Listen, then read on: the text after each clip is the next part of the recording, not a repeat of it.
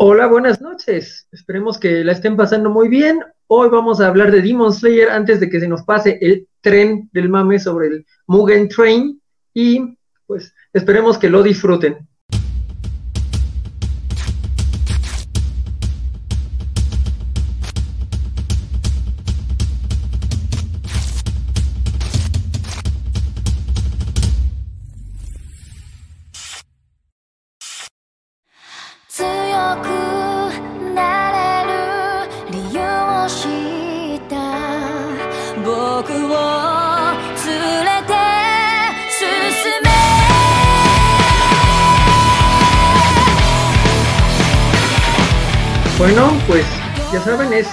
De hablar de anime, lo cual es todo un gusto y un honor. Y para hablar de anime en esta ocasión me acompañan.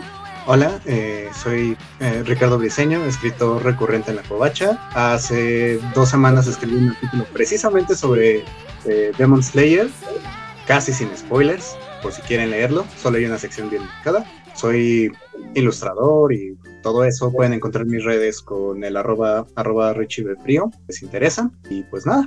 Vale, entonces además tenemos en el equipo a... Axel Alonso, hola, ¿cómo están?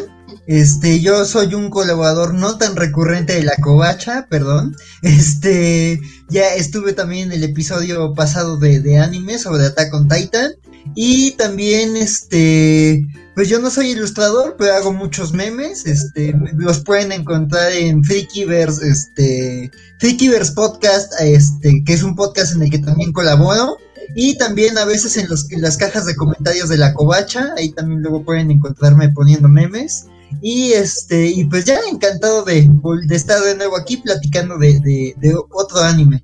Y tendríamos mucho que decir de Attack on Titan del intervalo, pero antes presentemos a el último miembro de la mesa. ¿Qué ole? Soy Neto Rivera, soy co-conductor de Con el calzón por fuera, eh, un podcast donde hablamos de cómics y tratamos de darle un tono jocoso, no tan serio a, los análisis de cómics que hacemos no soy, según yo no estoy tan clavado con el anime y el manga, pero tengo suscripción de Crunchyroll, de Funimation y tengo un montón de, de, animes y, manga sobre todo por, leer. Que las suscripciones ya te hacen alguien más capacitado legalmente que yo, pero... Oye, antes de que empecemos, antes de que empecemos, hoy no tiene que ver nada con manga, pero tiene que ver con, cosas ñoñas. Hoy se cumplen cinco años de que resucitó Jon Snow. Miren, miren, miren, miren. Y resucitó para absolutamente nothing, ¿verdad? La FMI de ñoña. La de hoy, cinco años de que regresó Jon Snow para valer puritita cabeza. Para, para no hacer nada. Esperemos que la covacha lo haya, este posteado y todo, ¿no? Hace cinco años Jon Snow regresó para no hacer nada. Pero bueno, pues es hora de el tren del mame sobre el Mugen Train, pero creo que Mugen Train como película tiene esta cualidad de que es muy buena si conoces algo de la serie, ¿no? Si no, probablemente llegas y dices, ¿qué está pasando aquí? ¿Por qué ese niño jabalí está eh, peleando con un tren? Bla, bla. No, entonces empecemos con un poco de contexto de qué es Kimetsu no Yaiba, eh, cuándo eh, empezó a salir el, manga, el autor y la, y la, serie. Entonces, no sé quién quiere abordar un poco eso, ¿ok? la palabra. Vale. Sí, fue publicado Kimetsu no Yaiba Demon Slayer en inglés, que por cierto es, está súper calientito todavía en Netflix, lo acaban de... Si bien en Crunchyroll estuvimos viendo en estreno semanal, ya está todo de un jalón con una traducción que no me gusta tanto en Netflix. Lo pueden ver, enamorarse como nosotros, ver la película en el cine y salir llorando flipados. Ahora, está basado en un anime que se publicó por en, no, perdón, en un manga que se publicó por primera vez en febrero del 2016 de manera semanal en Shonen Jump. Terminó en mayo del 2020, también no hace, hace, vamos a cumplir un año de que terminó la publicación. En recopilatorios fueron 23 volúmenes. ¿Qué tiene de, maravillosísimo? Ha de tener algo muy maravilloso porque la escritora Gotoge Koyoharu que por cierto sigue en el anonimato, no sabemos cómo luce exactamente y este es un seudónimo. Salió en, no lo van a creer, pero en la lista del 2021 de, lo, de la revista Time de las personas más influyentes del mundo. Pues, ¿qué hubo? Tiene el récord, de la película solamente en Japón recaudó 313 millones de dólares, convirtiéndose en la película más taquillera del Japón de todos los tiempos. No, no solo live action, bueno, incluyendo live action, no nada más eh, anime lo cual es un logro sobresaliente y para acabarla de, ganar, también es el número, la película extranjera estrenada en idioma original más taquillera de Estados Unidos y Canadá y en pandemia. Algo maravilloso debe de tener esta serie. Ahora, volviendo al manga, eh, los 23 tomos recopilatorios a lo largo y ancho de todo el planeta llevan ya la extraordinaria cantidad de 150 millones de copias en circulación. 150 millones de copias que no se han vendido. Pero si tomamos en cuenta que, por ejemplo, algunos tomos de Panini ya están agotados y que mucha gente después de ver de que se estrenó en Netflix y que vieron la película están acudiendo a, las tiendas especializadas de, manga a comprarlo, estas cifras les aseguro que se van a multiplicar y a nivel mundial. Esto es todo. Ok, pues sí, es, son números bastante grandes, sobre todo el, récord de, taquilla, como bien mencionas, en época de pandemia es considerable, pero también el, número de mangas que, que, movieron es bastante, ¿no? Y todavía tiene mucho para dónde crecer ah, en cuanto a mercancía, que yo creo que después de los números de la película va a seguir subiendo, lo cual creo que es bueno por si alguien quiere cierto hombre cabeza de jabalí y espera que no sea tan complicado de conseguir, ¿no? Entonces, bueno, eh, esos son los números de, de Kimetsu no Yaiba. Si vamos un poco con la historia, bueno, es una clásica lucha entre bien y mal, sí, pero eh, el, el momento histórico en el que ocurre es interesante porque de pronto parece como algo muy épico y digamos samurái, pero lo cierto es que es en ese punto histórico en que la modernidad ya está empezando a, entrar en, Japón y esta pelea entre lo muy moderno y la vida rural se alcanza a reflejar mientras miras todo tipo de monstruos verdaderamente terroríficos, pero, y eso creo que es parte del encanto de la serie, también muy trágicos, ¿no? Eh, ya desde la primera temporada ciertos monstruos empezabas a, verle detallitos, destellos de, de, algo que menciona el protagonista todo el tiempo de alguna vez fueron humanos y eso te genera una, un nuevo nivel sobre el cual eh, hablar, ¿no? Ahora, no sé si uh, Richie o Axel quieran mencionar un poco sobre el protagonista para, para no mencionarlo yo, algo que, que quieran decir de Tanjiro y de su historia. Ok, Axel, va. Bueno, sí, este, pues a mí me, bueno, yo creo que eh, eh, como buen anime shonen, bueno, como buen manga shonen, pues sí, recae mucho de su peso en, su personaje principal, en su, en su, aspecto visual, pero también sus características. Y yo creo que Tanjiro sí es de los personajes shonen recientes como más llamativos e interesantes y que aunque sí cumple con muchas de las normas del personaje shonen, como que también tiene ciertos giritos que a mí hacen que me, que me haya gustado mucho el personaje, ¿no? O sea, digo, como decías, Kimetsu no Yaiba ocurre como en una época en donde Japón está en transición, en donde está el conflicto entre la tradición y la modernidad, este, digamos que ciertos ritos se están perdiendo o están en las sombras y empieza haber máquinas y trenes rondando el mundo, pero también digamos que, es la historia de, no solo es ese conflicto, sino también un conflicto entre, entre las fuerzas ancestrales que corrompen todo. Y pues ahí es donde entra la historia de Tanjiro, ¿no? Un niño que lo pierde, un adolescente que lo pierde todo, que pierde prácticamente a casi toda su familia y al que solo le queda a su hermana, ¿no? unos demonios o un demonio este, masacran a su familia y, el, y el protagonista ahora junto con su hermana convertida en demonio, pues tienen que, sobrellevar ese dolor y, y, algo al respecto, ¿no? Tanjiro tiene una meta muy clara, que es cuidar a su hermana, este, y, y, digamos que la premisa de, de, la historia podría ser como de criatura mata a, la familia de alguien y, este cuate empieza un viaje de lucha contra esas criaturas, ¿no? Y de venir como en un Eden Jäger, ¿no? De los voy a matar a todos, así, ira y gritos y tata que, tata que. Y de repente, no, o sea, el viaje de Tanjiro es muy distinto y Tanjiro tiene una personalidad muy distinta a la de Eren. Entonces, digamos que es un viaje más compasivo, más como de dolor, de la reconciliación. Entonces, creo que Tanjiro es un personaje como muy, muy interesante, muy, muy sensible además. O sea, sí es un peleador formidable y sí la, serie sigue este, pues, su viaje de crecimiento como guerrero.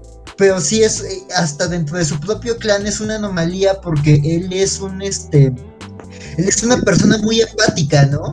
Entonces es muy sensible como a, a las razones, o sea, dice, güey, los demonios son malos y él nunca lo cuestiona, pero sí piensa como en quiénes eran antes de ser demonios, ¿no? Y creo que eso también es algo que hace, le da un detalle especial a las peleas y le da un detalle como muy interesante a ciertos cierres de la serie.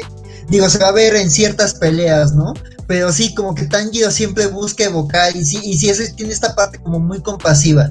Además, otra característica que me gusta y se me hace muy interesante de Tanjiro, así como, de nuevo, personaje shonen que tiene una habilidad especial y es como muy rara, ¿no? Que es como un olfato prodigioso y que le ayude en las peleas, ¿no? Digo, el mundo de Kimetsu se basa en la respiración un poco como el de yoyos, pero no, tan exagerado como el jamón, este, pero sí la respiración forma una parte esencial de, las técnicas y de la estética de la serie, y el hecho de que Tanjiro tenga un olfato prodigioso como que es una ventaja rara, ¿no? O sea, como que cuando piensas como en habilidades extraordinarias de personajes shonen, no piensas en el olfato, ¿no? Yo me acuerdo como de un chiste de, de Rock, de esta serie de Tina Fey, en donde era la historia de un detective que resuelve cosas con el olfato y era una burla, ¿no? Porque era como de, ah, este, olí esto, pero es que aquí estaban las pruebas, ¿no? Ya como se llevaba al ridículo y aquí está muy bien llevado, ¿no? Esa capacidad extraordinaria tan extraña que tiene Tanjiro, pero justo complementa y como que lo crea un personaje, este, muy bonito, muy sensible, o sea, ni siquiera es tan gritón como o sensible como Deku, que a mí me encanta Deku, pero sí es como más sensato, pero sí no no no niega que siente cosas, no niega que sufre y, no niega su viaje, ¿no? Entonces algo es algo muy bonito de, de, este personaje y creo que es una de las grandes fortalezas de la serie por lo que es muy agradable verla. Porque sí, como que transgrede eso del protagonista shonen, este, o no transgrede, pero sí le da ciertas vueltas y eso lo hace muy interesante de ver. Sí, claro, porque mientras lo describías, yo también pensaba un poco en Eren, porque sí, muerte trágica, horrible, este, incluso terrorífica de, miembros familiares, eh, voluntad para vengarlos de algún modo, pero efectivamente Tanjiro va y se acerca de un modo diametralmente opuesto a, lo, que acaba pasando con, con Eren, ¿no? Ah, saludos a Santiago que anda por aquí este, eh, aprovecho. Y pues sí, creo que eh, es una evolución muy bien lograda de, de, Naruto que se puso a platicar con Pain, pero les queda un poco mejor en lo que va de, de Kimetsu no Yaiba, ¿no? Y sí, lo, lo, de las respiraciones es un asunto interesante, es como que se den tiempo para atacar y sepan en qué momento atacar y cómo. Pero, bueno, Tanjiro es solo uno de los varios eh, cazadores que sobreviven eh, y eso me, da una cierta pauta para mencionar.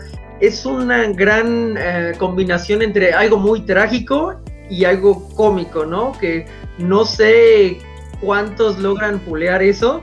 De pronto, no sé, algo como Dororo o Attack on Titan tienen sus chispitas cómicas, pero están muy centradas en, en lo trágico y aquí sí es verdaderamente horrible a veces, pero tienes como a estos personajes de soporte que son genuinamente graciosos, o al menos yo los encuentro genuinamente graciosos porque son muy chibi, ¿no? No sé si alguien quiera... Ah, bueno, sí, Richie, eh, para cerrar, ah, que nos hables un poco de Nezuko, de uh, Inosuke y de Zenitsu. ok, sí, de hecho, eh, como yo ya leí todo el manga, entonces estoy pasando un, un arduo rato mordiéndome la lengua para no empezar con. ah, ¿qué mencionaste eso? Este, sí. Eh, pero sí, con lo básico de Kimetsu no Yaiba, este, sí, los personajes este, secundarios son los que le dan como más vida al universo. Eh, aparte de que Tanjiro es súper sentimental, porque además el, el, ser como sentimental y recordar que los demonios en algún momento fueron personas, eh, tiene mucho que ver con el hecho de que Musan convierte a, a, su hermana Nezuko en un demonio y ahora está como en una carrera contra reloj porque tiene, ah, perfecto, porque tiene que, que matar a Musan eh, antes de que Nezuko consuma sangre humana, porque al consumir la sangre humana se cierra el, como la maldición que ella tiene y se convierte en un demonio para siempre. Y si se convierte en un demonio, entonces eh, están obligados a matarla pero mientras ella no consuma sangre o carne humana, no me acuerdo exactamente cuál es la, cuál es el, este, todo va a estar bien. Y también es, un, es el viaje de Nezuko, que se queda dormido durante dos años, eh, mientras Tanjiro eh, se entrena, lo cual es como una coincidencia afortunada, eh, pero sí.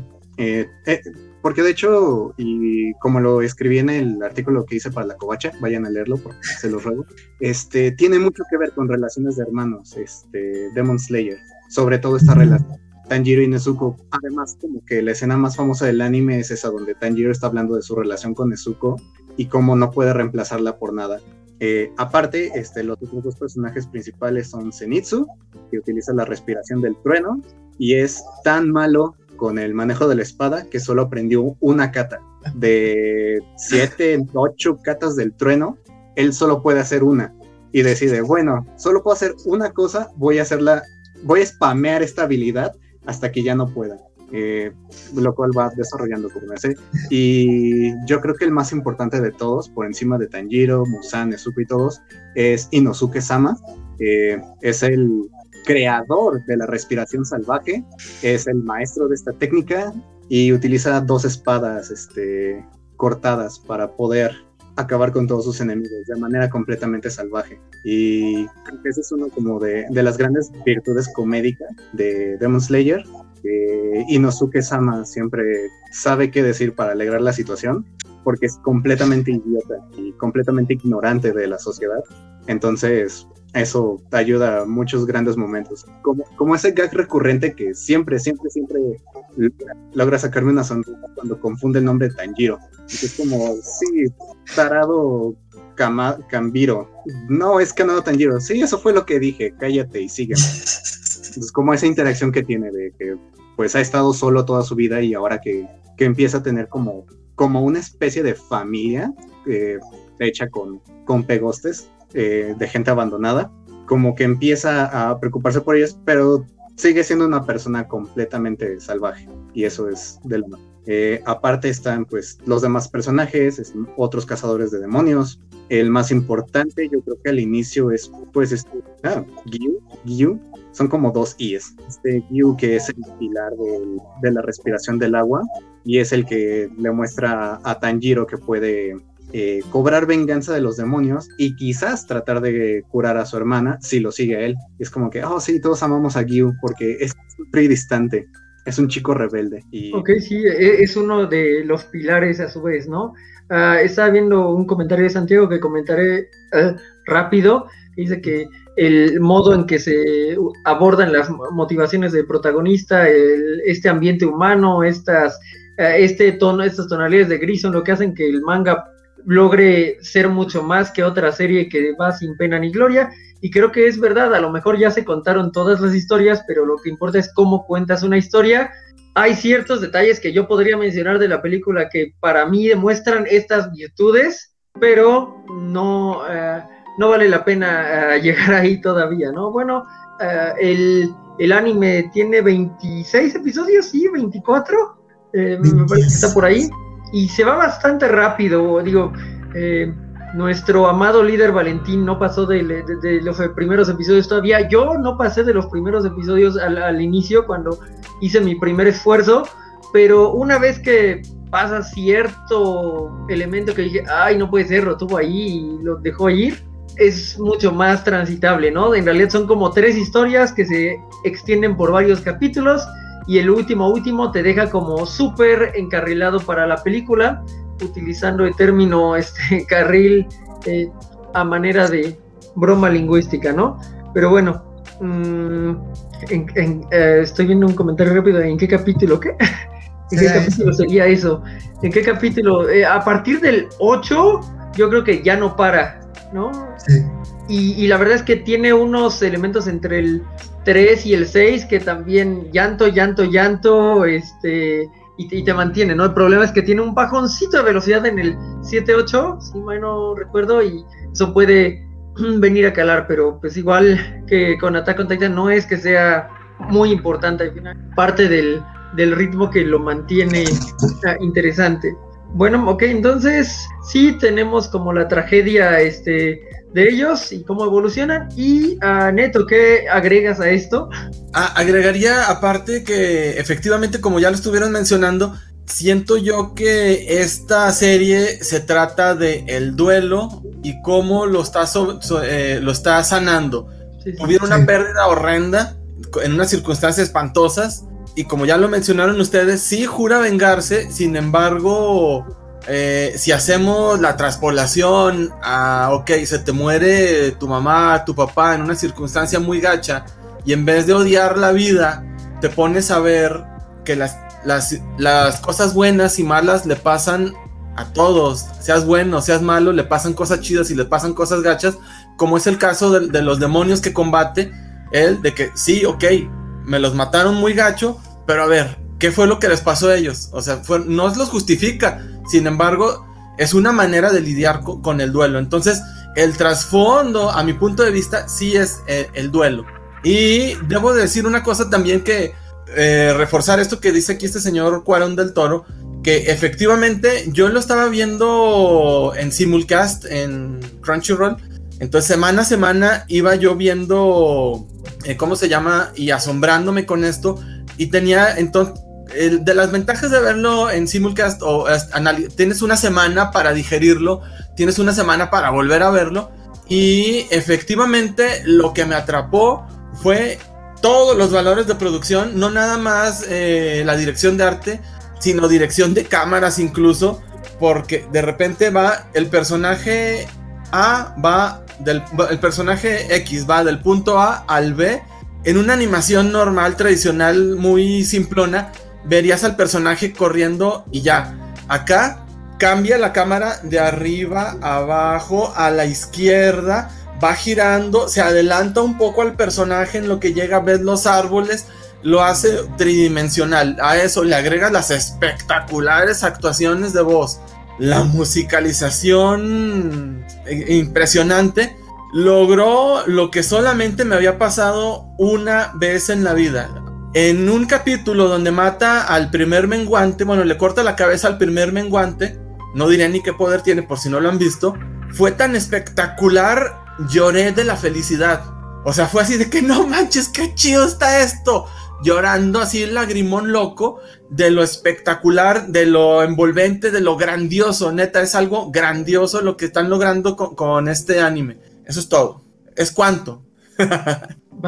Axel, sí. Bueno, antes que nada, Rechado, hola bebé. y este, y segundo, este, pues sí, yo estoy de acuerdo con Neto y con Cuadrón del Toro, que creo que algo que hace muy llamativa la serie justo son sus valores de producción. Este, yo creo que, ah, pues, digo, la parte visual es increíble, hay peleas en de justo, o sea, este CGI, este como cel shade con el que lo hacen, luce muchísimo. O sea, hay una pelea en donde literalmente la grave, el sonido y la grave y los movimientos de cámara le hacen vital, ¿no? O sea, porque justo hay música y también hay cambios en la gravedad y esa pelea es alucinante y eso que es como una de, la, de los momentos como preludio de la serie, ¿no? O sea, como que es un episodio de transición en, donde es un arco en donde conoces personajes y esa batalla es impresionante, o sea, y la forma en la que Tanjiro la resuelve también llama mucho la atención. Este, algo que también quería mencionar es que eh, en estos valores de producción también la serie supo que resonar, ¿no? El diseño de personajes creo que hizo muy memeables a los personajes. O sea, yo conocí la serie primero por harto meme de, de, Inosuke y de, y de, y de Nesco, O sea, el, este chico cerdo con sus espadas rotas y este, y aparte, este, esta niña con la vara, la caña en la boca, que dices, ¿por qué tiene una caña en la boca? Y veía hartos memes, videos y cosas de, de esta, esta pelea en donde se hace chiquita y está viendo en el bosque, y hartos memes, ¿no? Y todos, Nesco chiquita, Nesco chiquita.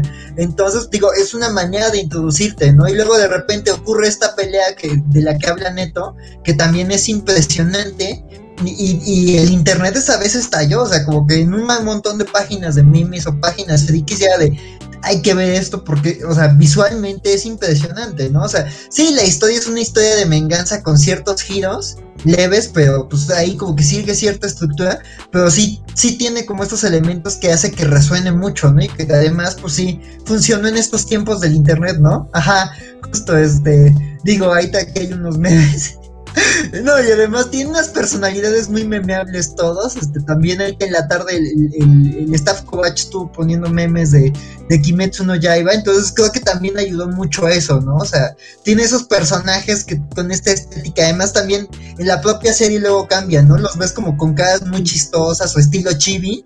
Y pues sí, o sea, te llama mucho la atención. Entonces yo creo que eso ha, ha funcionado y también hace que la serie resuene. O sea, que que quizás haya una propuesta a pesar de que fuera de eso no, no sea tan, tan, tan llamativa, ¿no? tan estrambótica como otros animes. Sí, creo que es cierto.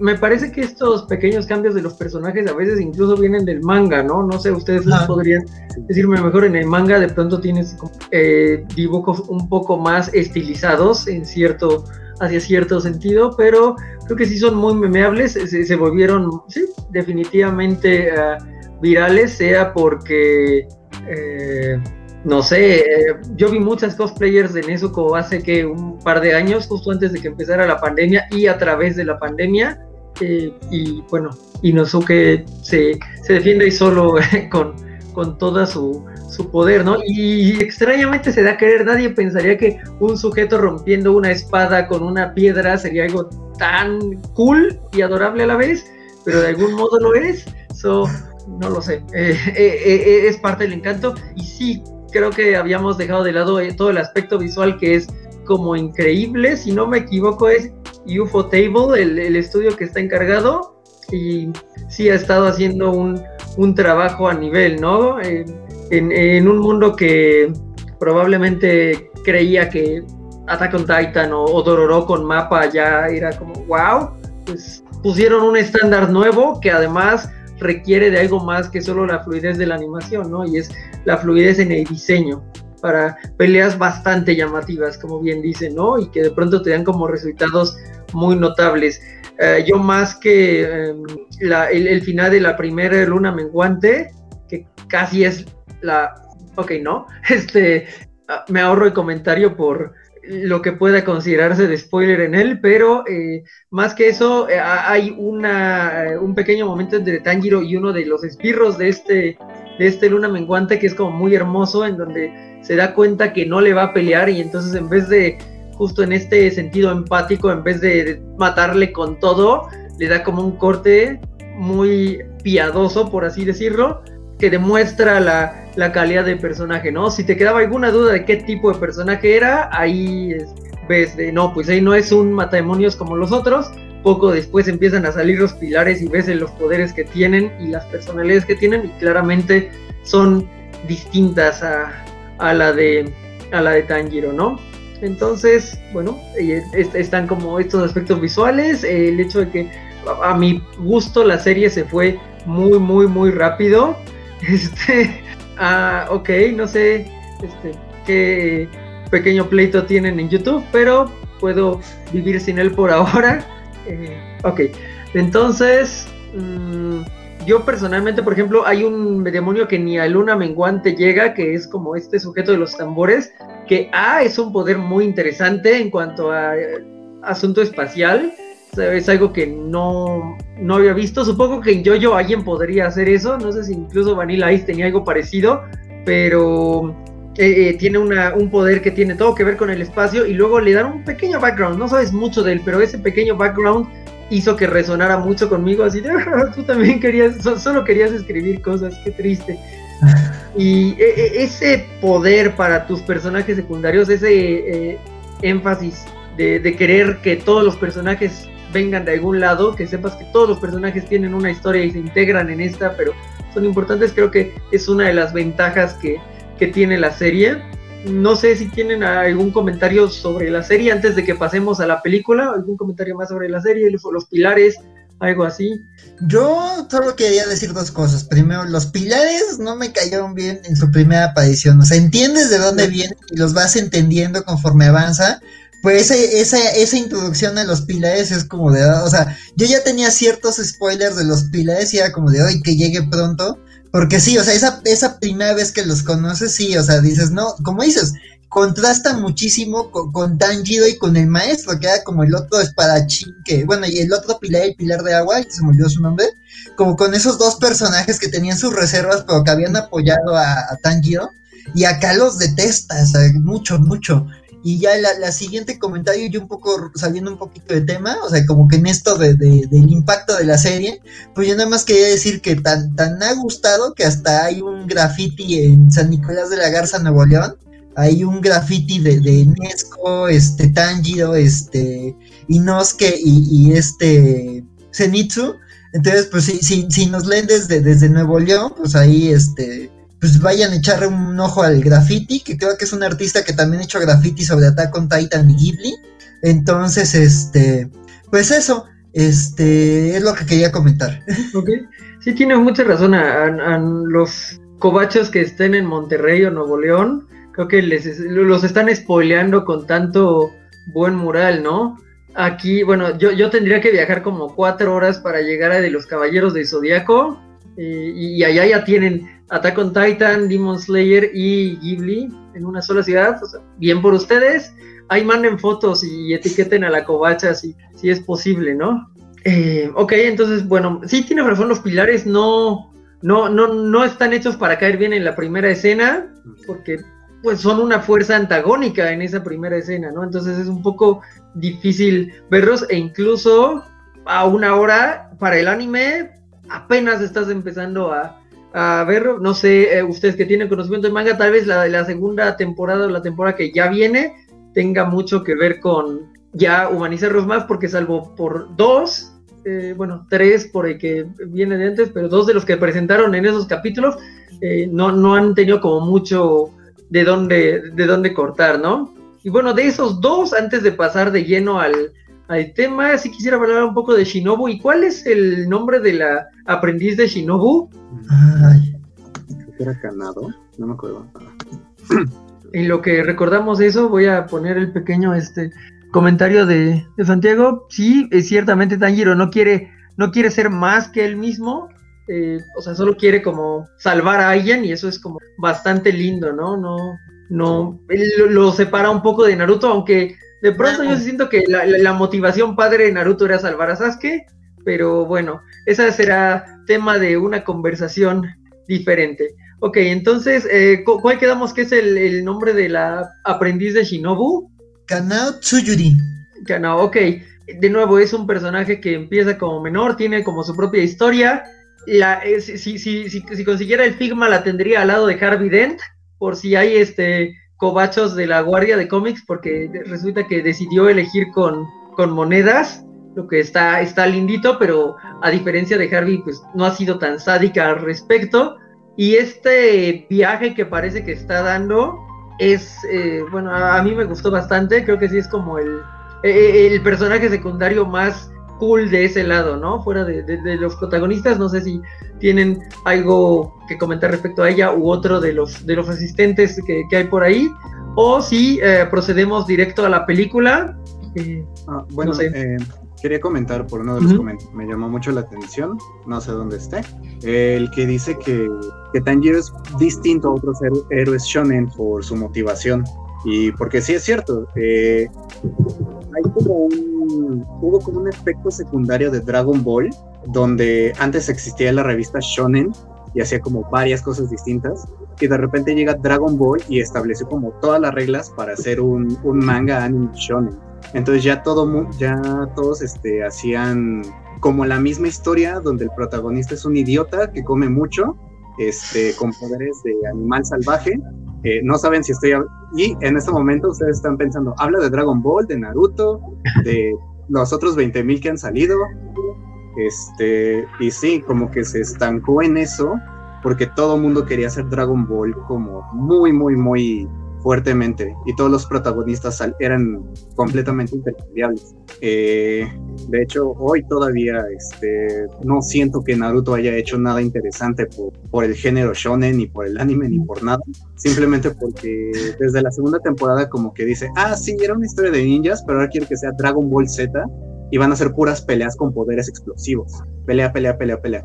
Entonces, eh, yo creo que sí es como muy interesante esta parte de que Tanjiro sea, pues, eh, ah, es como un meme constante, que es un bebé llorón, pero realmente no llora por todo, solamente llora como en ciertos momentos, llora mucho, no son esas típicas lágrimas masculinas donde todos están como que, ah, sí, no me pasó nada, una lágrima. O sea, de verdad se suelta a llorar cuando de verdad lo medita la eh, pero eso le da como más lo hace más humano.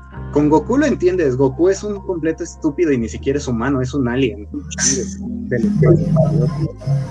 Y es como que, ah, ok, lo entiendo, ¿no? Este, su desarrollo es por Este, sí se siente como más real, porque pues sí, se siente como esas emociones que debería sentir una persona, ¿no? Y yo creo que eso es como lo más interesante que rescato, que se puede rescatar de Demon Slayer, o tú no lleva, como sea, que, que da un protagonista que es muy fresco, para el género shonen. Protagonistas así ya no se hacían en mucho tiempo. te digo que todos son como copias eh, al carbón, así.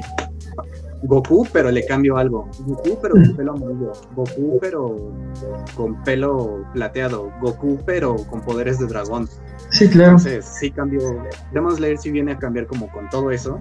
Porque dicen, no, mi historia no va a ser como que empieza en pequeño y luego se convierte en una madre explosiva, consume el universo. Es como, no, es un es una historia pequeña con pues eso, me parece Creo que eso es bastante agradable, ¿no? sí, sí, ciertamente. Hace poco justo, justo veía eh, la pelea de Naruto y Sasuke, y en el momento en que empiezan a usar todos los poderes y la transformación, la, la, clásica, la primera, es, es, muy buena cuando se están aventando las primeras cosas y todavía eh, solo caminan sobre el agua, ¿no? Pero cuando ya tienen como su última transformación es como de ajá, ajá, so, y pues sí, eh, es, un, es un gran modo de resumir todo lo que, lo que pasa en Naruto en una sola pelea. La, pelea empieza muy bien, con, golpes que los hacen sangrar, pero no se acaban de inmutar porque tienen voluntad y acaban transformados. Y creo que es interesante que, tengamos un, un, un, nueva camada de héroes, tal vez. No sé, Demon Slayer eh, es prometedor en cuanto a los dos, tres años que le queden como anime y de nuevo lo que pueda hacer para para cambiar un poco el género, ¿no? Queda en eso. Este, sí, Neto, ¿qué, qué ibas a decir? Eh, bueno, no, le iba a comentar porque aquí nuestro amigo Vale está preguntando qué tan necesario es ver la serie para llegar a la peli. O sea, aquí está. Eh, sé que va después, pero es visible sin lo anterior. O sea, que me que hablan, hablan duranguense, entonces no lo, no, no juzguen y no lo segreguen. Yo lo, yo lo traduzco no, sin lo anterior bueno, entonces, yo, eh, esta película, no, no había visto yo algo así similar. Sigue, es la primera temporada, termina, luego sigue la película, luego continúa la segunda temporada. De nada, de nada, amigo Vale. Esto el, traduce el, el, manga número 7 casi completito, quitándole el primer uh, capitulito y concluye en el 8. Entonces forma parte integral. ¿Qué tanto lo vas a entender? Seguramente cuando ya has leído tantos, durante tantos años cómics, y has visto películas durante tantos años como lo hemos hecho nosotros, le vas a entender. Sin embargo, no vas a estar encariñado con los personajes, no vas a conocer el trasfondo, no vas a conocer el sufrimiento que han pasado, el crecimiento que han tenido, y a lo mejor por eso te vas a perder buena parte de la emoción, de la emotividad. La vas a disfrutar, la vas a disfrutar muchísimo porque es una película hecha con todo el marrano, como se dice acá en el norte, ¿verdad? Pero no te recomiendo que vayas a verla si no has visto la, serie. Y aparte está en Netflix, la puedes ver. Lo que sí tienen, no, en Netflix no los traducen como pilares, le dicen el nombre en japonés que ni me acuerdo cómo se le dice. Pero, ¿cómo se le dice? Hashira. Salud. ¿Y cómo dice?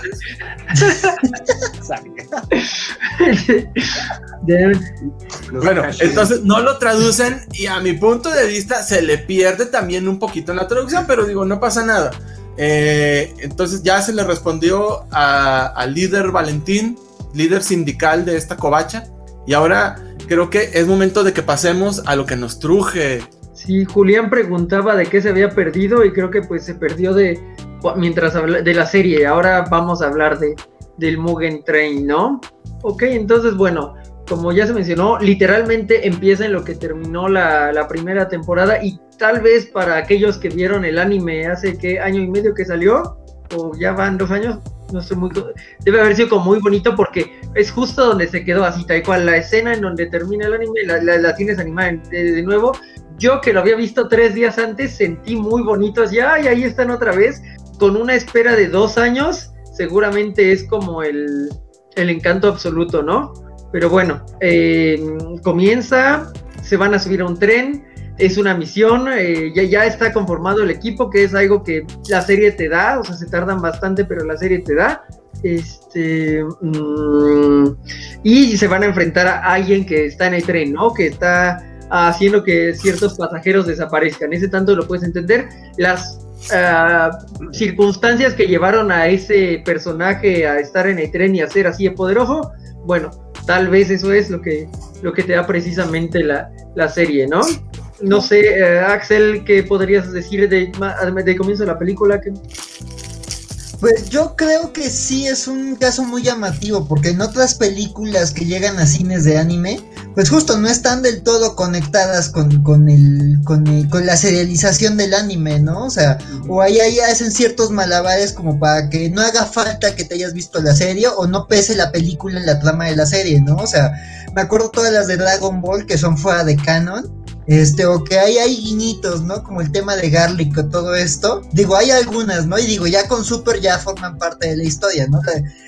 digamos que la que rompió con la regla es desde la batalla de los dioses en adelante, ¿no? Y, y, la que estuvo buena fue la de Broly, ¿no? Pues por ejemplo, yo que también, este, ay, luego ojalá se haga pronto podcast de My Hero Academia, porque quiero hablar de My Hero Academia, este, las de My Hero Academia, ¿no? Que eh, en, si ves el manga no entran en, en la historia y no caben en algún lado, hasta apenas actualmente en el manga están reconociendo hechos de, las películas, pero este, pero digamos en el anime sí hay un esfuerzo como de crear capítulos que ahí como que lo conectan, pero no es necesario reconocer lo que ha pasado, ¿no? Y aquí sí, ¿no? Como dices, o sea, eh, toma, adapta tal cual este tomos del manga y además pues sí es un seguimiento directo a, los a los a los cabos sueltos de la primera temporada, ¿no? O sea, el tema de que uno de los pilares va a un tren, el tema de que cierto villano obtuvo ciertas cosas con ciertas condiciones y eso, ¿no? Digamos, eh, a mí lo que me gusta de la película es, es eso, ¿no? O sea, digo,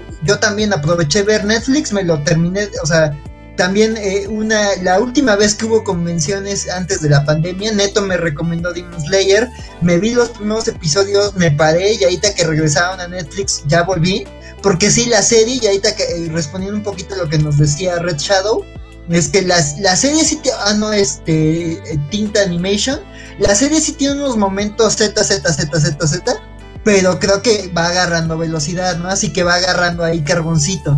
Y ya el, así que la película sí es un tren en marcha, o sea, tal cual es como de ya te planteamos ciertas cosas en el final, ya conoces al equipo, vámonos, esto va sobre una misión en una locación precisa, ¿no? Y este, y pues sí, digo, la serie tiene ciertos riesgos, tiene ciertas tramas, y además juega contigo, o sea, esto que dice Red Shadow sin entrar en más detalles, o sea, es un momento muy bonito al inicio de la película, y ya luego la película te agarra y te dice, no, no, mira, esto va de otra cosa para que quedes enganchado para la segunda temporada. Entonces, yo creo que la película sí entra como tren en marcha, o sea, sí, sí, sí pasan muchas cosas y yo creo que sí hay, hay, hay mucho saborcito, pero como dices, tienes que tener presentes ya una construcción de personajes que, que hubo en, la serie. O sea, aunque la, porque por ejemplo, otras películas de anime como que hacen un repaso de momentos importantes para entender la película y esta a lo mucho es como ciertas cosas de la historia de Tanjiro, pero ni siquiera te las vuelven a contar como de, ah, flashback para que entiendas, es como de que esto va dentro de la historia, y tiene una razón de ser y tiene que ver con el, problema y los recursos de, de la confrontación con el villano. Entonces eso me gustó y creo que se me hace una algo muy fresco dentro de las películas de anime, ¿no? O sea, uno sí la va a ver con gusto porque dices, esto pesa mucho. Ok, sí, sí, o sea, es parte del canon central, ¿no? Yo no sabía, eh, justo iba a preguntarles esto, si las películas de My Hero Academia sí entraban, porque creo que se habría sido parecido, pero bueno, lo respondiste antes de que, de que yo lo preguntara, como un verdadero eh, pilar, eh, te, anticipaste a mi movimiento absolutamente, ¿no? pero, ok. Em, sí, me, tiene razón, no, no, no se detiene para nada, ¿no?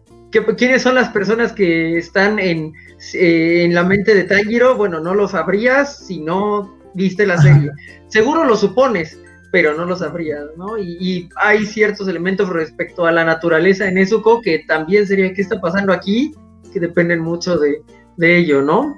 Mm, bueno, sin no, no, no, sé exactamente cómo abordar demasiado la trama más allá eh, sin spoiler, pero bueno, tienen un enemigo tan fuerte como el no, más fuerte que el más fuerte que enfrentaron en la serie, debido a ciertos sucesos del último capítulo, y tratan de lidiar con él a su manera. Eh, obviamente, no, sus ataques no son necesariamente físicos en principio, y el modo en que cada uno se defiende de esos ataques no físicos es interesante.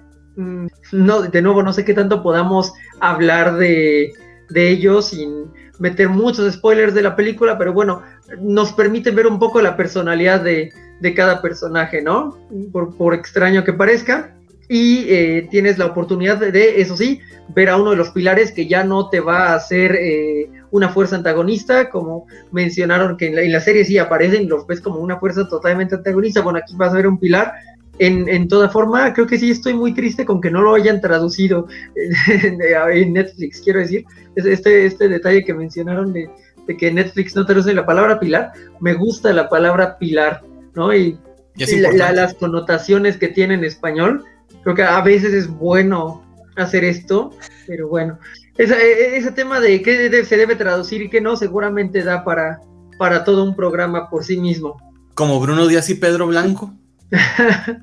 Sí, algunas cosas sí, pero esto, esto sí era importante, realmente creo que sí no hubo una adaptación. A mí me gustaría que, como ya lo habíamos comentado en el grupo de charla previo en el backstage, eh, me gustaría que no habláramos de spoilers absolutamente, porque hay muchas personas que, como yo, se van enterando de lo que sucede conforme va saliendo. A pesar de que yo tengo los mangas, lo tengo hasta el 15 que va saliendo aquí en, Panini. La verdad, hay mucha gente que se entera de lo que pasa hasta que ve la película. ¿A quién, quién fue Jorge? ¿Tú también te enteraste también de lo que sucede? Hasta que viste la película, ¿verdad? Así, golpeó y golpeó bien, ¿no? Y bueno, eh, sin entrar en spoilers, hay que decir que la mezcla de nuevo, que ya hablamos de animación y música en la película, crece increíblemente los, los momentos del, del manga, ¿no? Creo que es una buena adaptación. Aquí sí hablamos de adaptación en forma, se, se están respetando las líneas argumentales, a veces el encuadre de los paneles, le están eh, dando animación, le están dando movimiento y creo que realmente enriquecen la, obra, ¿no? En, un mundo en donde todo lo occidental que se llama adaptación en realidad simplemente es como tomas una idea o tomas un personaje y lo pones en otra cosa y es, muy eh, lindo al menos para mí que el, manga y el anime logran mantener ese esa línea en donde mucho, mucho se conserva. Mm, eh, eh, de nuevo yo tuve la oportunidad de ver la película con, con, alguien que sí leyó el manga y me mencionaba que una de las cosas que se perdieron que es linda es que justo uno de los mini némesis que ataca a Tanjiro, eh, bueno, obviamente lo, ah, se enfrenta a su naturaleza compasiva que tiene una representación visual y que cuando él está... saliendo del mundo de, de, Tanjiro, del mundo emocional de Tanjiro, agarra como un poquito de la luz de Tanjiro y eso no se alcanza a ver en, el anime, pero está en el manga y es un momento bonito, ¿no? Vamos a decir que sí hay pérdidas y también hay ganancias, y la ganancia es la razón por la cual tienen que ir a ver Demon Slayer Mugen Train eh, a, a Cinépolis en cuanto les sea posible. Sí, yo he ido dos veces al cine, eh, voy a ir una tercera este miércoles.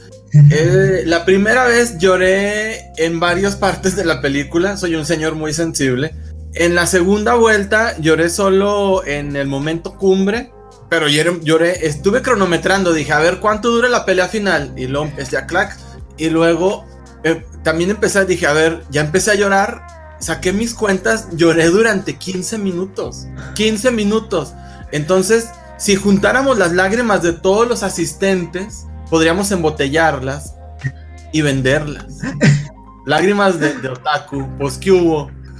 Eh, eh, espero que cuando la volvamos competencia vende la competencia vende el vin. Sí, totalmente. Sí, sí. Cuando que espero que cuando volvamos a tener convenciones, eh, eso exista, ¿no?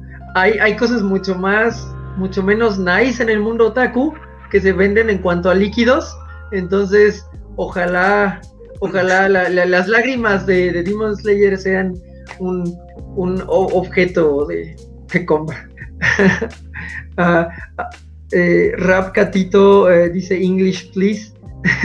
which we could do, but sadly this is like a Spanish medium, so uh, well, we're so sorry.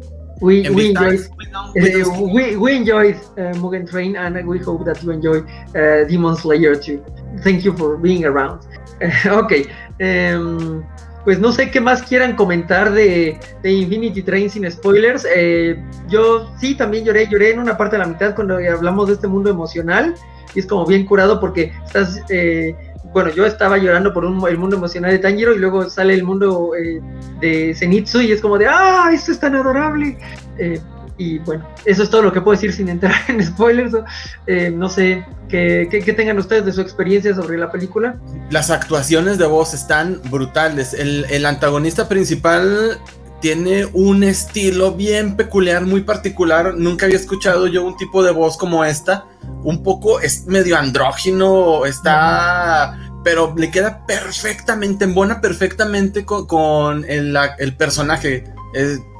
¿Qué les puedo decir? Es una pasada, o sea, vayan a verla. Sí o sí. Ahora, hay quien dice, eh, ¿para qué pago si la puedo ver gratis en mi celular? Créeme que esto, hagan el esfuerzo porque vale tantísimo la pena verla en el cine y verla rodeado de otras personas que están sintiendo lo mismo que tú, sufriendo y emocionándote igual que tú. Vayan, por favor, a verla al cine. Obviamente, bueno, ya sabemos cómo se contagia el coronavirus. Yo les sugiero, no se quiten el cubrebocas, compren sus palomitas y cómanse en la casa. eh, pero no se quiten el Yo no me lo quité en toda la película. Yo llevaba doble cubrebocas. Es un riesgo, sí sigue siendo un riesgo, pero si van en serio, no se quiten el cubrebocas y el 95% de las probabilidades de que se contagien se reduce. Entonces, porque tiene un sistema de filtrado muy chido de- del aire, al menos eso dicen. Pero es una película para verse en el cine, sí o sí, porque si no se le pierda completamente todo. No, yo la voy a ver en mi, en mi pantalla de 65 pulgadas. Sí, carnal, pero en serio, no es lo mismo verlo rodeado de gente así como se los mencioné. Es cuanto. Ciertamente es como un detalle muy agregado muy interesante. Yo, yo tenía unas personas como un par de filas atrás y, y sí, eh, lo, lo sentías emocionarse y ellos se tuvieron que tragar mis gritos de dolor. Entonces fue parte de la experiencia, ¿no? ¡Ah, ¿por qué, Dios mío? No, llévatelo, por el amor de Dios, no pido más, solo llévatelo. Sí, oye, y los silencios, porque también son Sí. bien importantes los silencios. Hubo un momento en el que quitan la música, solo hay voz y de repente el cine enmudece, ni un solo... O se estaban metiendo perico o estaban muy emocionados. Supongo que fue lo segundo. Quiero creer que fue lo segundo. Nunca se sabe. Sí, no sé ah, eh, si tienen un poco ah, más de experiencia o una experiencia distinta o si ustedes eran los que estaban al lado y se tuvieron que tragar mi grito de dolor. Entonces no, no fue tan cool. ¿Sí? Sí, eh, justo de eso. Bueno, primero, eh, quería remarcar algo eh, que siento que se pierde en la película, porque al final del anime sale la escena donde llegan a la estación del tren, están diciendo que tienen que, esconderse de la policía, eh, Inosuke Sama ve el tren y dice, oh, es un demonio, debo cazarlo. Y todos, no, no lo es, es una máquina idiota. No, se nota que es una bestia salvaje, debo matarla. Todos que no, y como que se pierde eh, ese chiste que tiene en la película, ya tiene más continuidad, porque él continúa creyendo que es una bestia a la que debe matar y no, es un tren, pero bueno, Inosuke Sama sin razón. Y sobre mi experiencia en el cine, eh, justo, justo este, fui a Cinépolis. De hecho, no sé qué, qué, tipo de sistema de filtrado tengan porque sentía calor adentro, pues no sé. Concentrador de agua. estaba filtrando el aire, falló el aire acondicionado. El punto es, fui y, y mi acompañante eh, empezó a llorar la parte así cumbre del final, porque es un final muy emotivo y así, este, sucede algo muy trágico, todos los personajes lloran, eh, todos lloran en el cine, mi pareja estaba como... Y yo así de, no siento nada, perdón, pero no siento nada. Entiendo las lágrimas, pero yo no siento esa tristeza porque leí esto hace, hace un año. Como yo leí el manga casi casi al mismo tiempo que salió el anime, pues ya todos esos grandes giros argumentos. Sí, bueno, no has visto nada. Esta vez llorando. La, la Matrix misma se niega a, este, a entregar tu mensaje. Pero, sí, pues, Me temo. ¿Cómo que no lloraste? Mira, la Matrix odió tu comentario. Sí, sí. Digo, no, no lo voy a entender. Digo, en parte lo entiendo. Sí, eh, eh, aquí sí los cuatro llegamos, por ejemplo, al final de Attack on Titan y hay ciertas cosas que pues van a llorar mucho en, en el próximo año personas y nosotros ya no. Y ok, pero, pero creo que va a ser lindo para los que lo experimenten por primera vez allá. Y bueno, también será lindo para los que experimenten el, el, ese uh, final dramático eh, en el cine, en Cinépolis, que, que, tiene la magia. Y sí, sí estamos haciéndole mucha publicidad. Sí, sí quiero que nos regresen las cortesías. Pero bueno, sí. Axel, eh, ¿cómo estuvo tu experiencia con, con, con, con la película? Pues primero que nada, este ya se extrañaba ir al cine, o sea, entrar a una sala, o sea, digamos, en, la pandemia experimenté un poco con el autocinema, este, ahí lo platiqué un poco en unos comentarios de, del podcast Cobacho, pero, pero ya volver a una sala de cine, o sea, creo que, que algo bonito de, de, de, de, estas películas es que es cuando justo, o sea, cuando te sientas en sala con la comunidad ñoña, ¿no? Cuando te encuentras con otros ñoños que ñoñan contigo y que les gusta lo, lo, el anime, ¿no? Que además, digo, hay cifras de venta de que eh, se lee más manga que, que cómic gringo en, México. Entonces, pues es sabido que esas películas, aunque les ha tomado tiempo entrar, sí mueven gente, ¿no? O sea, creo que me, me, extrañaba volver a ver una pelea de anime en, en, sala grande. Algo que me frustró mucho de la pandemia es que justo, o sea, yo ya no alcancé a ver la película de, de Two Hero, de, de Two, no, bueno, la última de My Hero Academy ya no la alcancé a ver en cine. Fue algo súper frustrante y dije, ya digo, la, la, vi por otros medios y fue como, güey, como dice Neto, no es lo mismo, o sea, necesitas verlo en una pantallota para que luzca eso y volver al cine, volver ya a sentarse en una butaca y ver esas peleas, o sea, justo el momento clímax de la película, o sea, puede que parezca exageración que estamos diciendo que acabas llorando y que te estremece y que sí te mueve, pero, no todos, no todos, este, o sea, solo los madrazos sí te dejan así como de, o sea, sube la temperatura, ¿no? O sea, entonces dices, es una gran pelea para ver este en pantallota, ¿no? O sea, tu tele, tu celular no van a no van a lograr eso, el sonido no va a ser el mismo. Entonces yo creo que es una si pueden y tomen todas las medidas de seguridad, como dice Neto, no coman en sala. Este, pues sí, o sea, como, como un poco, ah, sí que como los abuelitos, ¿no? Cuando el cine era una ocasión especial y hasta se bañaban y se arreglaban solo para ir al cine. Así es como de, vas, te sientas calladito y disfrutas de la experiencia yo creo que esa es, esa es la, la, la, oportunidad, ¿no? Digo, me da gusto ver que ahorita en cifras le está yendo muy bien uh -huh. a nivel mundial, pero también veo aquí algunas notas de que en México le ha ido muy bien, de que creo que es el número dos en taquilla y de que ha registrado así millones de asistentes, ¿no? Veo una nota que dice 350 millones, ojalá sea cierta, pero sí, en varios, en varios podcasts, digo, a mí me costó trabajo en conseguir como funciones y veo que en, en, redes y en otros, en otros portales están diciendo que sí está costando trabajo encontrar boletos, porque pues sí, la, la capacidad está limitada, pero pues también porque la gente está respondiendo, ¿no? O sea, en Japón fue la más vista, en Estados Unidos la ha ido increíble, entonces, este, este pues sí, da gusto ver que, que las películas ñoñas están como reviviendo el cine, ¿no? O sea, Godzilla contra Kong, este, Mortal Kombat, este, este, Kimetsu no Yaiba, o sea, la ñoñiza es la que se toma esto en serio y sabe disfrutarlo, ¿no? O sea, la puedes ver en, en, medios apócrifos o en el caso de las películas de Warner este, en HBO pero yo creo que sí, el cine no se compara. Entonces, sí, pues sí, sí pueden y, y, hay un cine cerca y toman todas las medidas de seguridad, vayan y vean. Además, pues eso, para que traigan más películas de anime a México, que creo que ha habido un esfuerzo y hasta antes de la pandemia muy notorio, pero pues da gusto ver esa oferta incluso a mitad de la pandemia se estrenó Weathering with You, que están diciendo que yo dije que no había ido a ver cintas, pero eso no es, yo, no dije que no había ido, no, no, no y está bien, yo sí me reventé por New Mutants, porque mi amor a X-Men es así, este, me, me aventé Weathering with You y me aventé Wonder Woman el último día antes de que la sacaran de cartelera, no, no la amé, pero al menos vi la armadura de Sagitario ahí en, en pantalla grande, ¿no? Para traer un poco a este eh, contexto friki, que lo mejorcito de la película de Wonder Woman es la armadura de Sagitario. bueno, ojalá lo hubiera usado más. ojalá, exacto, o sea, es lo mejor y está como muy poco tiempo.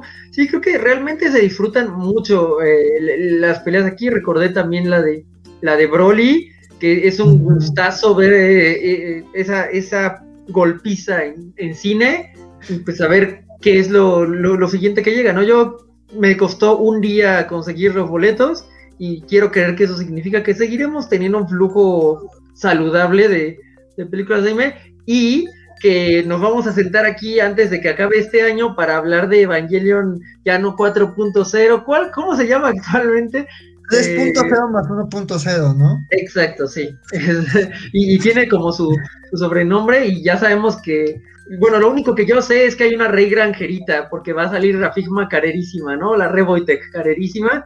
Pero bueno, esperemos que el, éxito de este tipo de películas nos dé Evangelion antes de que acabe el año y que pues podamos sentarnos a hablar de ella. Antes, pues sí, creo que Boku no Hero sería muy eh, interesante porque pues sí están haciendo los superhéroes bastante bien y tal vez eh, están arruinando las cosas para, para el live action, ¿no? Porque después de ver una pelea como la que ocurre, las dos que ocurren en, en Mugen Train, pues la, las peleas del MCU se ven un poquito planas para mí.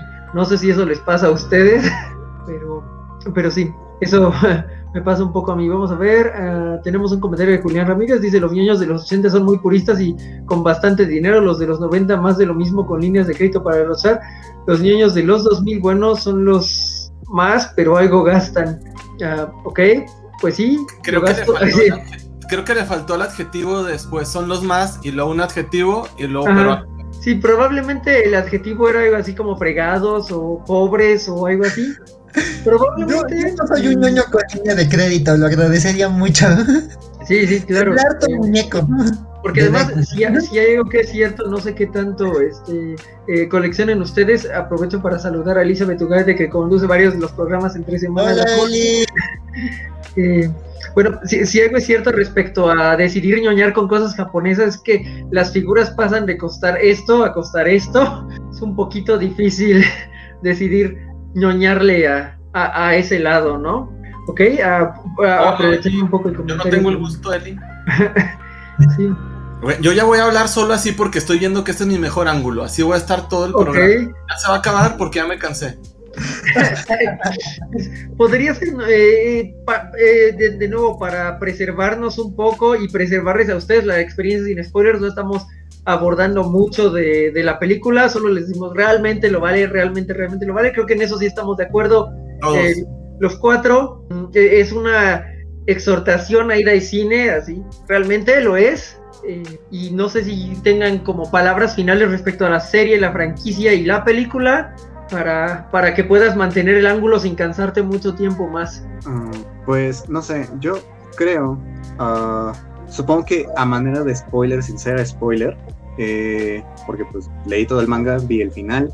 Eh, no sé si cuente, como así, como gran spoiler, pero el año pasado sacaron un número extra de Demon Slayer, que es un especial 17, 20 páginas, precisamente sobre el pilar, el, uno de los personajes principales que aparece en la película de Mugen, y es para hablar de su experiencia cuando era un novato, eh, antes de que se convirtiera en, en el guerrero increíble que es ahora, que, que, destruye el universo con flamas y todo eso. Bueno, no tanto así, exagero, pero sí hay como un número extra eh, al final del... Un año después de que terminó el, el manga, todavía sacó un pequeño número. Sub, bueno, seguramente como promocional de la película, precisamente para darle como más... Ah, va a salir este Kyoyuro en la película, vamos a, a hablar un poco más de su pasado, porque eh, eh, cuando avanza el manga, de Kimetsu normal, ya no abordan como el pasado de ciertos personajes, porque es como de, bueno, ya pasó, ya pasó tu momento, ya, bye. Este es, sí, después hablamos de ti, después te consideramos, pero el manga continúa con otros personajes, con otros demonios, con, con el problema principal. Entonces yo creo que si alguna vez llegan a encontrarlo o lo quieren buscar para sentir como más eh, emoción por ver al, al personaje de Kyojuro y sus habilidades de fuego, yo creo que valdría la pena. Creo que todavía está en Manga Plus, gratis. Y es como, ah, qué bonito.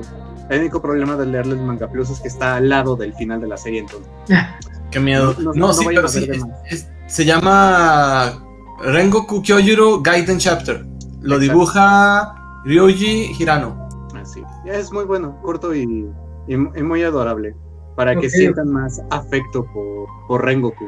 Ah, okay. y, hablan, y hablando como de del asunto de las traducciones, mm. justo me estaba acordando, eh, porque eh, es un ataque muy similar en One Piece que utiliza Zoro, que se llama Rengoku Onikiri. Spoilers de One Piece, que realmente no son spoilers. Podemos ir con ellos, nunca voy a ver mi capítulo. Ah, perfecto. Este, Rengoku este, se traduce como infierno o como. Inframundo, como lo quieran ver. Entonces yo creo que ah, como que la película sí le faltó como cierta aclaración en, en algunas partes porque de repente el Rengoku pues, se vuelve como muy importante. No voy a decir exactamente en qué, pero sí le da como un contexto más. ¡Oh! Ah, con que esto se refería con Rengoku. Cuando, claro. cuando es el significado o la traducción más o menos. Sí. Y volviendo a hablar ya con menos spoilers, este sí. Ya invocamos a Rengoku. Ah, ya llegó. Senpai. Sí, Precisamente Rengoku y esto. Considero que deben verla, aun si no han visto el, el anime. Mi, mi, único problema con el anime es que es más lento ver, ver el anime que leer el manga. Entonces, si no quieren este, uh, chutarse como el aburrimiento de los primeros tres capítulos, que van muy, muy lento, yo digo que mejor se lancen directo a ver la película en Cinépolis, aquí ya, se la chuten entera, no necesitan saber exactamente quién es quién, solamente es ubicar al niño que llora y al chico rubio que lanza fuego. Y es como de, ya, ok, con esto puedo ver la película, entenderla y después me regreso a ver los capítulos para, para el contexto y esa parte aburrida que es la trama. Para entender qué hay debajo de la máscara del niño cerdo. Exacto. Eh, ¿qué, qué, qué, más tiene eh, Inosuke Sama? ¿Qué, ¿Qué, ¿Qué, más tiene que ofrecer este gran personaje que es Inosuke Sama? Pero sí, o sea, yo creo que si pueden aprovechar de una vez verla, véanla. Este, yo creo que son combates muy espectaculares y el sonido envolvente del cine ayuda muchísimo en varias escenas, sobre todo cuando la parte que comentaban del mundo interior de los personajes, sí se vuelve como un silencio así increíble cuando contemplan el, el, mundo interior de Tanjiro, porque es tan, tan, tan, tan tranquila esa parte de él, de su subconsciente, su alma, no sé cómo decirlo, eh, que, sí es impresionante cómo está todo el ruido de, del tren, del combate, el villano dando su monólogo a absolutamente nadie, y silencio. Y, y sí, es, sí es fuerte en el cine, o sea, ver, todo eso, escuchar todo eso, sobre todo las habilidades de este de, Rengoku son, son, si estás al lado de la bocina, sí te va a reventar lo, los tímpanos, porque de repente es como muy tranquilo, nada más lo ves respirar, es como de repente un montón de ataques acá con todo el fuego. Pero sí, yo, yo creo que no necesitan ver lo anterior para entender la película. Así de plano, láncense.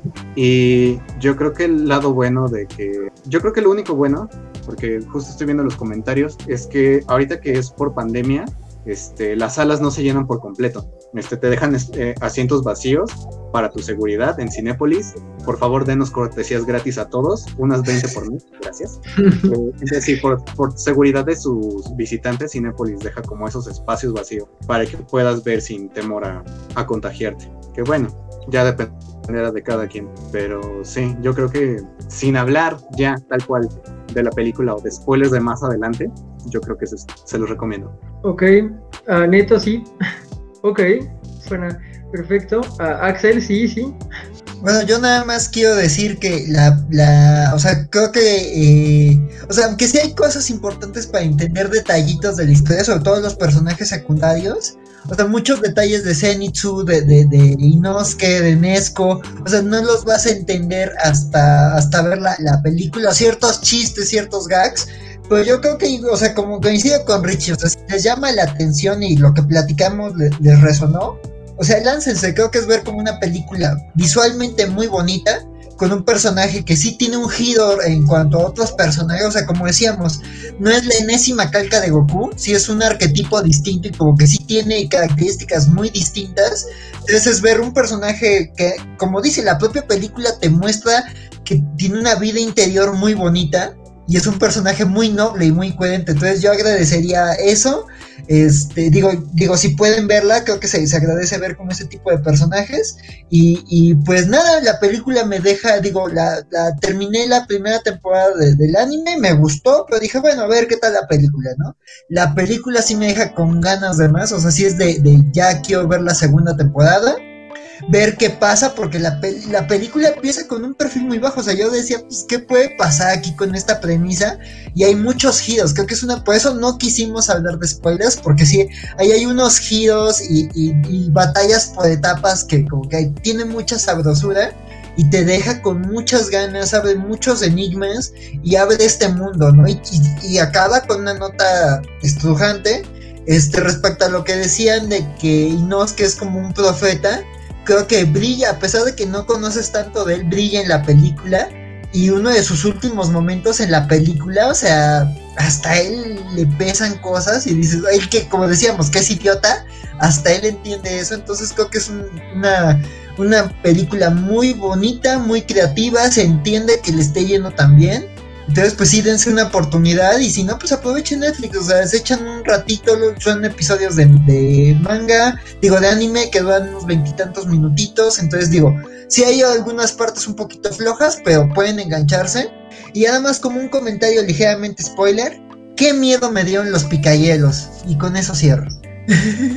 ok, eso los de, niño, de niño cholo. sí, no. Yo que soy de la Ciudad de México, o sea, me recordó el miedo recurrente al picayelo. Sí. En México pega distinto, ¿no? Pero bueno, es un spoiler sin contexto, entonces eso ayuda un poquito. Eh, y sí, creo que es verdad, eh, la, la, película eleva la serie de, ok, es buena, uh, ya necesito lo que sigue y ya viene lo que sigue en cuanto a animación.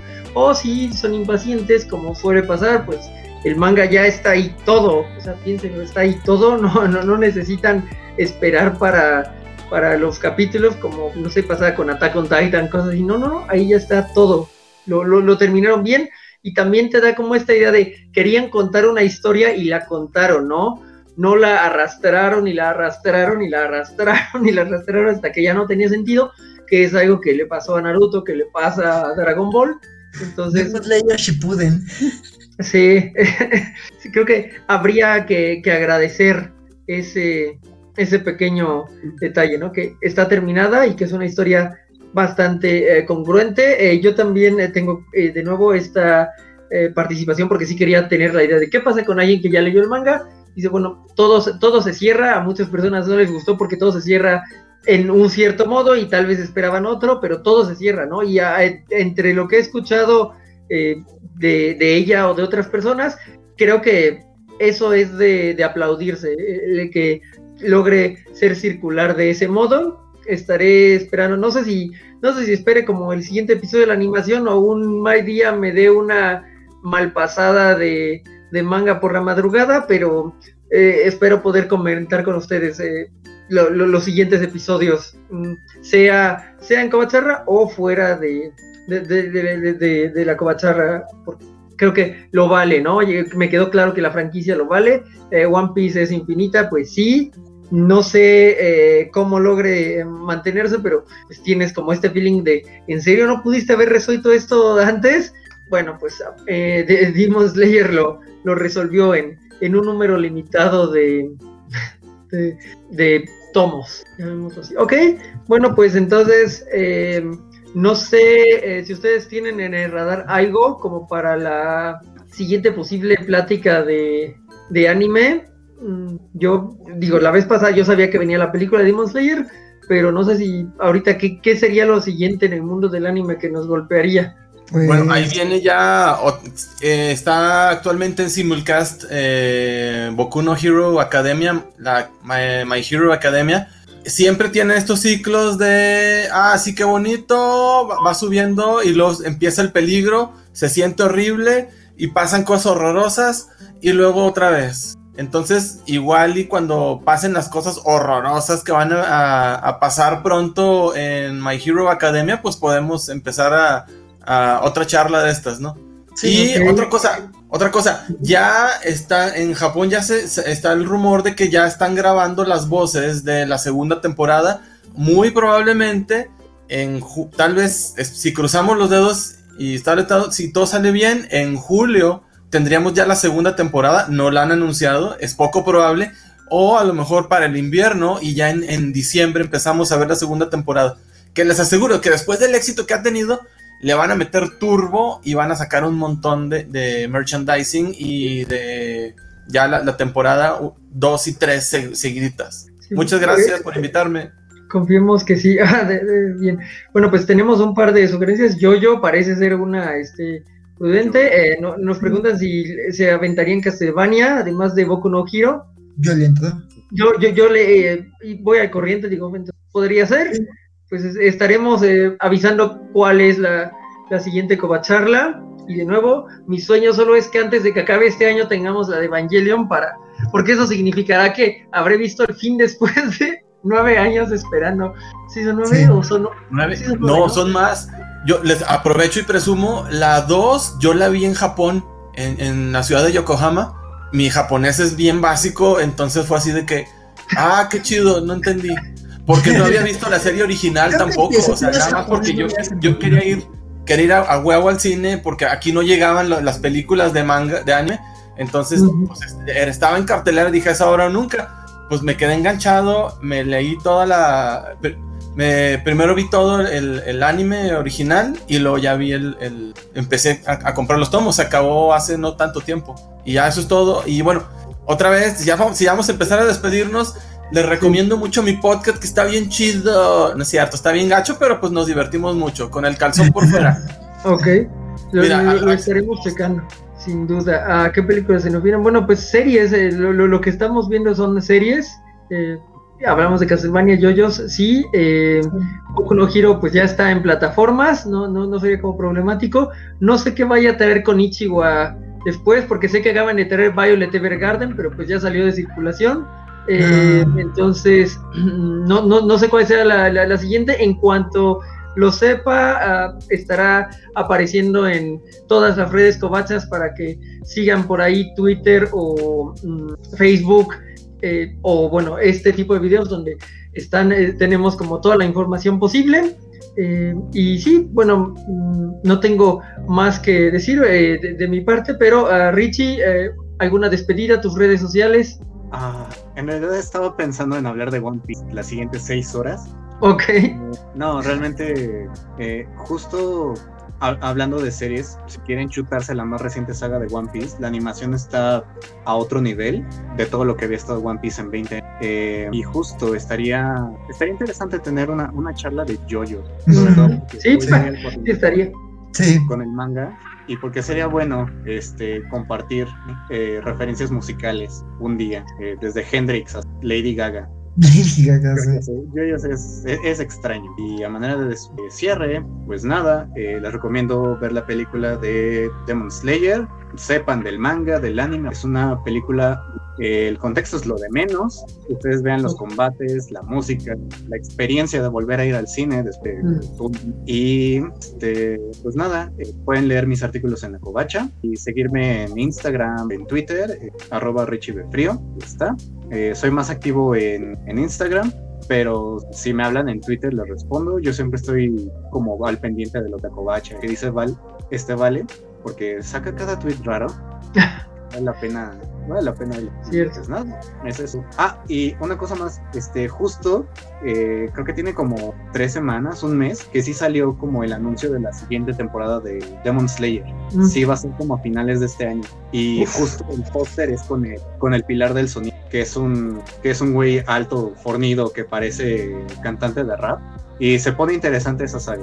No les puedo decir más, pero se pone interesante. Y es en el distrito rojo, entonces muchas mujeres con muy poca ropa. Ok, Por si les interesa, por si todavía no les interesaba Demon Slayer, con esto posiblemente sea un conseguiremos así que vale, vea Demon Slayer, lo averiguaremos en los siguientes meses. Oiga, bueno, y- espérate, aquí ¿Ya, dice, perdón, perdón, ¿Eh? nada más rapidísimo, dice Elizabeth Ugalde, va neto, ahorita sigo tu podcast, si es que tienes Twitter, no, o sea, tengo Twitter personal que es arroba el guion bajo neto, pero sí tenemos Instagram que es el calzón X como de por fuera, el calzón por fuera en Instagram.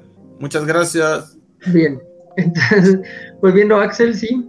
Sí, eh, bueno, pues yo eh, me gusta la propuesta que hace Elizabeth de, de, de- tener un, un programa recurrente de anime o manga. Yo encantado, digo, yo no me considero otaku porque nunca fui como muy aficionado al, anime y el manga. Creo que hasta hace años recientes le empecé a entrar muy en serio. Creo que el 2017 fue un parteaguas. Luego estaría bueno hablar de algunos animes de ese año. Este, digo, yo encantado de hablar de My Hero Academia, de, de JoJo's, que además ahorita justo este Netflix este ya lanzó las dos primeras series, este, las dos primeras partes. Digo, faltan las más icónicas, como las más este, memeadas, pero es un gran inicio. Si pueden, empiecen JoJo's y me gustaría estar ahí en un programa. Digo, Castlevania eh, está debate si es anime o no, pero está buenísima, entonces también yo encantado. Y pues nada, yo, yo encantado de platicar de, películas y, y eventos ñoñitos como el estreno de Kimetsu no Yaiba. Este, pues sí, sí, ahí vean mucho cine, vean mucho este anime, este, lean muchos cómics, que para eso estamos acá. Y pues nada, saludos a, este, a Juan José, a Elizabeth, a Vale, al equipo Cobacho, este, y a todos los que nos vieron hoy, y eh, a, todos los que participaron también. Y bueno, a mí me encuentran este, en Frikiverse Podcast, ahí también no sabemos cuándo hay podcast nuevo, pero encuentran los memes que hago o que me robo. Este, además también la covacha luego nos da circulación. Este, y también de vez en cuando me pueden escuchar en el Infinity Podcast de una comunidad latinoamericana de fans que se llama Infinity. Entonces, este, pues nada, yo encantado y pues saludos a toda la audiencia. Vale, pues veremos si, si se da. Va a ser como bastante demandante estar viendo un par de este, animes a las. Digo, con Yoyo no. Bueno, Yoyo es medio problemático porque sí son varios episodios, bueno, varios, pero eh, es feasible porque al menos tengo algo de la parte 3-4 ya cubierta, ¿no? Extrañamente no tengo la parte 1-2, pero bueno, me doy, me doy un contexto con la parte 3, así que igual y sí, sí se puede ver eh, Mugen Train sin, sin tener el contexto inicial y ir reconstruyendo porque pues yo me doy una idea de la parte 1-2 por la 3-4. Mm, bueno, ah, síganos en todas las redes sociales, eh, ya saben que hay como programas eh, casi diario, eh, sea el martes con la vieja guardia a la que podría pertenecer para que se note que no estoy argumentando contra la edad, sino es un signo de respeto decir la vieja guardia de la covacha, los miércoles las ñoñoticias, eh, los viernes... Eh, ah, va, a estar el, el- lote malote, eh, las pláticas sobre el lote malote y luego eh, lo- los cómics de, de la semana. Los jueves están los unboxings. eh, Dios mío, voy a atrasar con el unboxing, pero ok, eso cortémoslo de- para después. Ah, quiero agradecer a Julián, Juanjo, Elizabeth, Kevin, Santiago, Jesús, que vi por ahí comentando y todo esto. Espero el programa haya rifado bastante, eh, a pesar de que no te simpatizo, Axel, porque no, no recuerdo eh, ni siquiera qué comentario era, pero era uno que claramente dejaba acá, este, eh, eh, sin duda que, que no, que yo no era de tu agrado por algo de Snyder o algo así, pues... ¿Qué fue de Ryan Johnson? Es un gusto de, de Star Wars. tener la conversación. Eh, sí, no. con, si vas a estar los... en los de lote malote, vamos a tener buenas pláticas. sí, es, esperemos que, que sí se dé. es un gusto poder volver a verlos. No mencionamos nada sobre que entre el programa anterior y este se terminó Attack on Titan con cierta controversia que ya no sabemos si eh, le gustó a todos o no le gustó a todos. Tal vez tengamos una oportunidad de, de hablar de ello un poco después, ¿no? Porque ese sí iría full spoilers. Pero bueno, espero se haya disfrutado el, el, programa. Se puede resumir en vayan a ver esa película por el amor de Dios y si pueden véanlo en Netflix en japonés porque la traducción aparentemente no es suficientemente adecuada. Tras todas esas cosas, esperemos que tengan una buena noche de domingo y que empiecen bien la semana. Un gusto estar con ustedes. Hasta la próxima.